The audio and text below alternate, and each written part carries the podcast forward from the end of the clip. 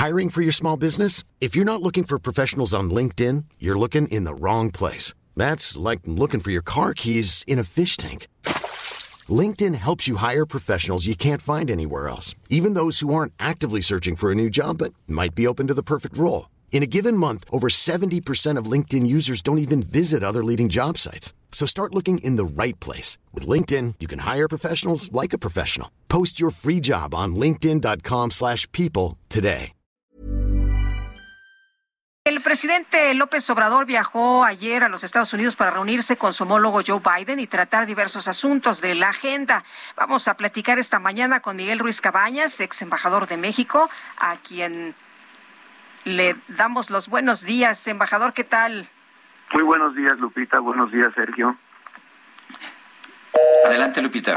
Se cortó la ah, comunicación, Sergio. Oye, fíjate que ya está el presidente en esta pues eh, residencia donde va a hablar con eh, Kamala Harris, va a tener una, una reunión, se están eh, preparando para este pues para este encuentro y vamos a llevarles la información en cuanto se tenga más detalle. Ahí está nuestro compañero Iván Saldaña muy tempranito que nos decía que prácticamente ya todo está listo. Adelante, Sergio.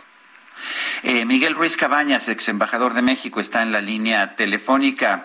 Eh, Miguel, eh, cuéntanos qué tan importante es esta reunión. Sabemos que pues, los medios estadounidenses no le prestan mucha atención a las visitas de mandatarios extranjeros, pero pues para México sí es muy importante, ¿no es así? Sin duda, Sergio, yo creo que es una reunión importante.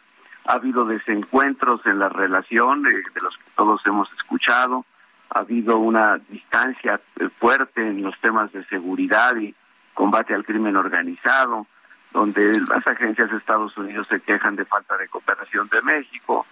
Ha habido, pues también, ha habido cooperación en migración, pero obviamente la magnitud del problema es mucho mayor de las medidas que los dos gobiernos han podido eh, adoptar. Esperemos que hoy, no, no, por supuesto no se va a anunciar una gran reforma migratoria, es imposible, no hay apoyo en el Congreso, pero probablemente se pueda anunciar medidas concretas para ayudar a algunos grupos de migrantes específicos, quizá un aumento de las visas HB2, visas temporales, hasta se habla hasta de 300 mil visas para mexicanos y centroamericanos. En el contexto actual, eso ya sería un avance. Y también, pues, ha habido muchos desencuentros en todo lo que es la política energética, y, yo diría algo más, Sergio, no solo es la política energética, es la conformación de América del Norte como una zona competitiva. Y para eso, pues se, necesita dar certeza a la inversión. Ah, y si México no da la certeza a esa inversión, pues no va a recibir inversiones que empresas que se están moviendo de China y de otros países asiáticos para venir a América del Norte si hay un país que podría beneficiarse de estos cambios, yo diría, eh, pues estructurales en la economía, en el comercio internacional, sería México. Pero si México no hace políticas económicas y, y sobre todo de dar certeza a los inversionistas, pues difícilmente nos vamos a beneficiar de una oportunidad que se da una vez cada 50 años. Eh, embajador, el presidente Biden ha hecho esfuerzos por presentar como que tiene una buena relación, como que es muy afable. No sé si a usted le da la misma impresión, a pesar de que también pareciera que el presidente Andrés Manuel López Obrador pues se ha portado diferente que con el presidente Trump. Bueno, eh, a todos creo que en su momento nos sorprendió mucho que el presidente López Obrador tuviera eh, una relación, digamos, positiva con el presidente Trump. Hay que señalar que tampoco fue que fueron grandes amigos, simplemente el presidente López Obrador concedió eh, poner a la Guardia Nacional para detener el flujo migratorio en la frontera sur de centroamericanos y Trump, eh, digamos, correspondió diciendo no me vuelvo a meter en temas de, de México. Pero yo creo que sí, que Biden ha hecho grandes esfuerzos para tener la mejor relación posible con México y la verdad es que nosotros no siempre hemos respondido. Un, solo, una señal, haber eh, hecho la cumbre de las Américas en Los Ángeles, la ciudad más mexicana, por decirlo así, dentro de Estados Unidos, era una señal muy positiva hacia México y el presidente, como sabemos todos, decidió no asistir. Entonces, sí hay cosas que se tienen que superar, Sí creo que el presidente Biden ha tratado de tener esta buena relación, entre otras porque le conviene, obviamente, eh, la popularidad del presidente López Obrador en México no está en duda y entre muchos grupos de migrantes mexicanos en Estados Unidos no está en duda y el presidente López, perdón, el presidente Biden enfrentará elecciones en noviembre próximo. Todos los pronósticos dicen que les va a ir muy mal a los demócratas, por lo tanto, yo creo que están buscando tratar de asegurarse hasta donde sea posible el voto de los eh, eh mexicanos estadounidenses y el voto hispano en general eh, y saben que el presidente López Obrador pues tiene ascendencia entre muchos de estos grupos. El, el, presidente dijo que iba a buscar visas, de hecho se habló hasta de 300 mil visas. Eh, nos mencionabas, Miguel, que pues esto no está en las manos del presidente Biden. ¿Por qué? Bueno, lo que digo es una, una reforma migratoria integral, digamos, la regularización de los millones de indocumentados. Eso no está en las cartas porque eso realmente es una decisión que se toma en el Congreso. El presidente Biden puede presionar pero mientras los republicanos tengan una posición absolutamente cerrada, pues no se va a dar esa reforma integral. Lo que sí se puede dar es un aumento importante de las visas de trabajo temporales, porque eh, las empresas pueden solicitarlo.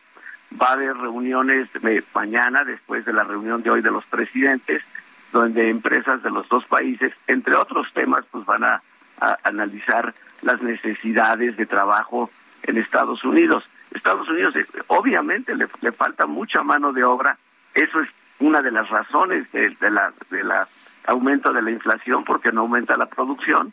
Estados Unidos necesita esto, pero se necesita que las empresas lo pidan. Y yo creo que se va a dar esta solicitud y entonces sí podemos ver una pues eh, eh, aumento de las visas para que haya una migración legal de trabajadores mexicanos a Estados Unidos eh, por lo menos en los próximos meses o años.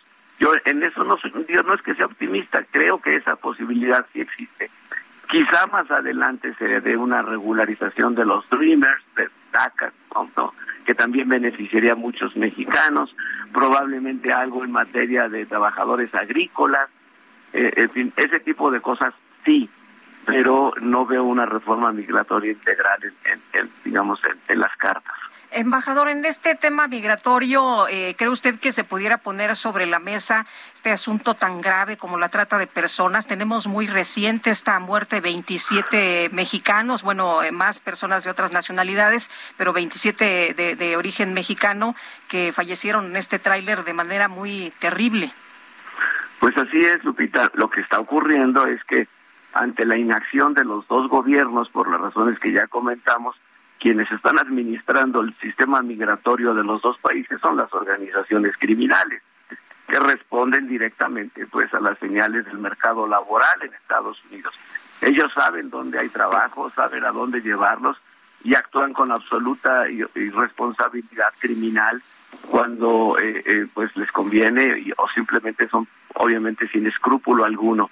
Es una tragedia, se puede hacer mucho y se puede hacer mucho sobre todo eh, eh, con investigaciones coordinadas de quiénes son los que están moviendo este tipo de eh, tráfico de personas, que absolutamente pues es la esclavitud del siglo XXI.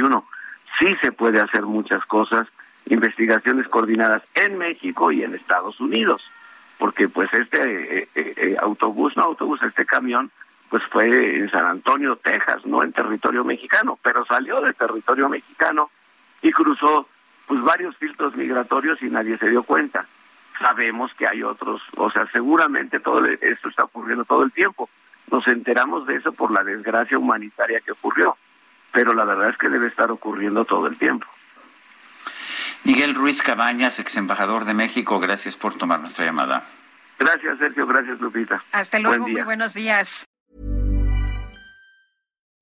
When you make decisions for your company, you look for the no-brainers. If you have a lot of mailing to do, stamps.com is the ultimate no brainer. Use the stamps.com mobile app to mail everything you need to keep your business running with up to 89% off USPS and UPS. Make the same no brainer decision as over 1 million other businesses with stamps.com. Use code PROGRAM for a special offer. That's stamps.com code PROGRAM.